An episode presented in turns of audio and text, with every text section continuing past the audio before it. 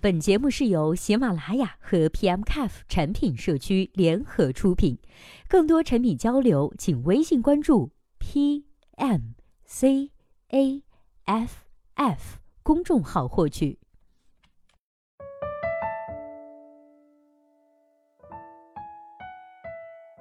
Hello，大家好，欢迎收听本期的节目。今天呢，要和大家来分享的文章题目叫做《产品思维是否可以被量化呢？量化的标准又是什么呢？》有读者提问说，有产品思维是面试官对应聘者的常见需求之一。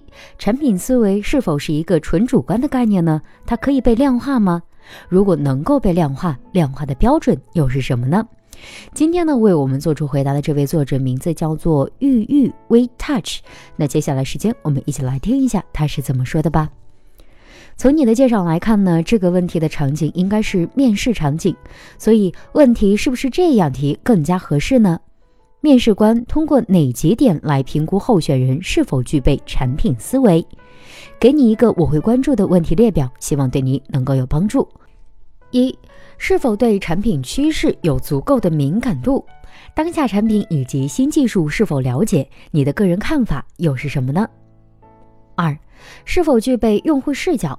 在回答以上问题时呢，是否能够从个人角度转化到用户的角度，并从用户的角度对用户群体本身、对用户价值本身进行进一步深入的探讨？三，是否对细节敏感？当我提出某个产品细节时，你的第一反应是回避还是主动了解？自己的了解深度是否足够？四，是否能够进行清晰的场景化表达？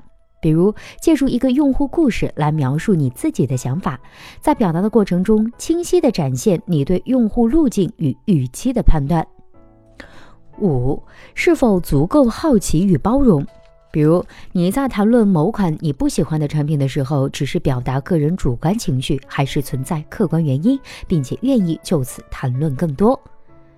六，是否具备成本思维？这个呢是区分你到底适合做 PM 还是 Designer 的重要区别。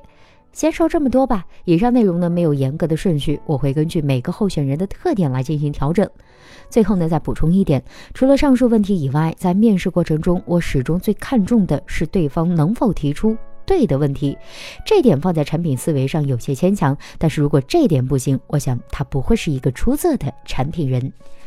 好了，以上就是本期节目的全部内容。希望本期节目能够对您有所帮助。如果对待这个问题呢，您还有自己独特的见解，或者是想发表的意见，欢迎登录 PMCAF 产品经理社区，我们期待您的精彩回答。那我们下期再见啦，拜拜。